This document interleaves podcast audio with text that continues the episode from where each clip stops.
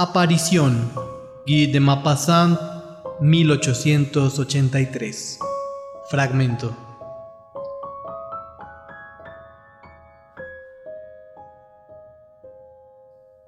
El cuarto estaba tan oscuro que al principio no distinguí nada. Me detuve, sobrecogido por el insulso olor a moho de los cuartos inhabitados y condenados, de las habitaciones muertas.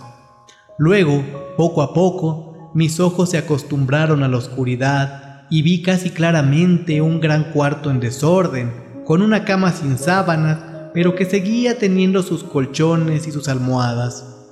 Una de ellas tenía la huella profunda de un codo o de una cabeza, como si alguien acabara de apoyarse en ella.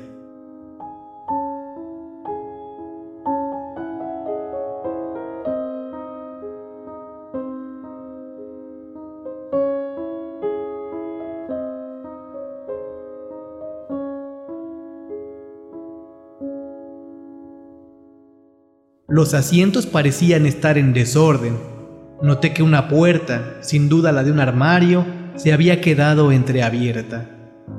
Fui primero hacia la ventana para que entrara la luz del día y la abrí. Pero los herrajes de la contraventana estaban tan oxidados que no pude con ellos. Intenté romperlos con mi sable sin conseguirlo. Como me estaban irritando aquellos esfuerzos inútiles, y como mis ojos habían acabado por acostumbrarse perfectamente a la oscuridad, renuncié a la esperanza de ver mejor y fui hacia el escritorio. Me senté en un sillón, bajé el anaquel y abrí el cajón indicado. Estaba lleno a rebosar. Solo necesitaba tres paquetes que sabía cómo reconocer y me puse a buscarlos. Abría los ojos de par en par para descifrar los sobrescritos, cuando creí oír, o más bien sentir, un roce detrás de mí. No le presté atención, pensando que una corriente de aire había movido alguna tela. Pero al cabo de un minuto, otro movimiento casi inapreciable hizo que un singular y pequeño escalofrío desagradable me recorriera la piel. Era tan estúpido estar emocionado, incluso un poco, que no quise darme la vuelta por pudor hacia mí mismo. Acababa de encontrar entonces el segundo de los fajos que necesitaba, y acababa de encontrar el tercero cuando un suspiro grande y penoso, lanzado contra mi hombro, me hizo dar un salto de loco a dos metros de allí. En el impulso me había dado la vuelta, la mano en la empuñadura de mi sable, y desde luego si no lo hubiera sentido a mi lado, me habría escapado como un cobarde.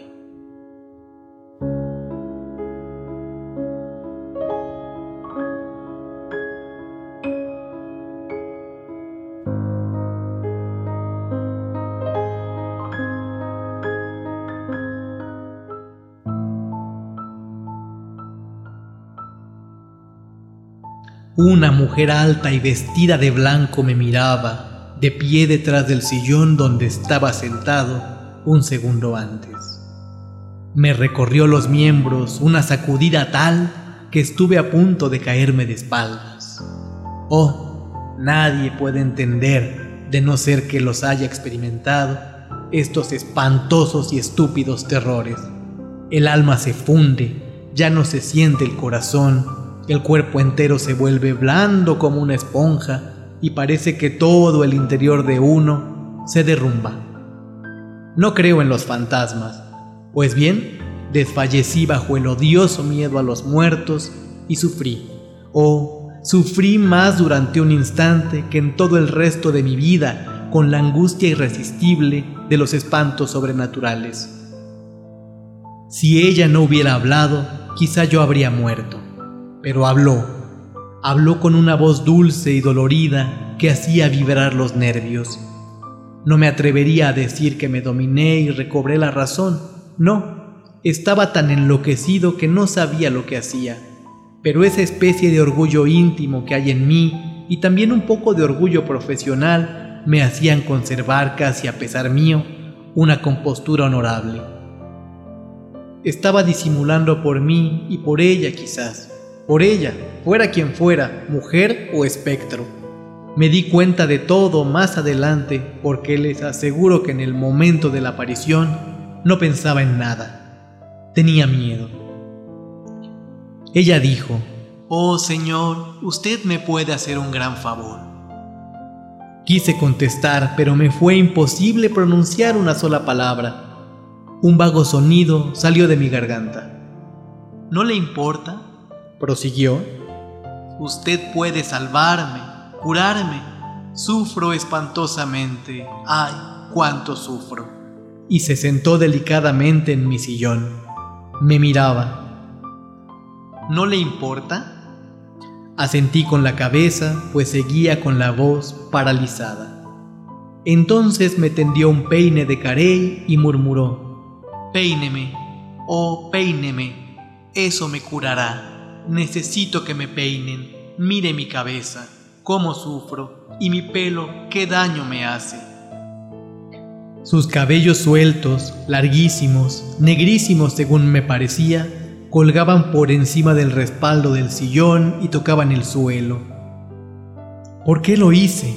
¿Por qué recibí con escalofríos aquel peine? ¿Por qué tomé en las manos aquellos largos cabellos que provocaron en mi piel una sensación de frío atroz como si estuviera manejando serpientes?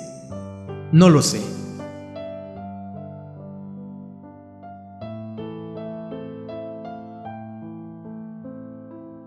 Aquella sensación se me ha quedado en los dedos y me estremezco cuando pienso en ella. La peiné. Manejé no sé cómo aquella cabellera de hielo, la retorcí, la até y la solté, la trencé como se trenzan las crines de un caballo. Ella suspiraba, inclinaba la cabeza, parecía feliz.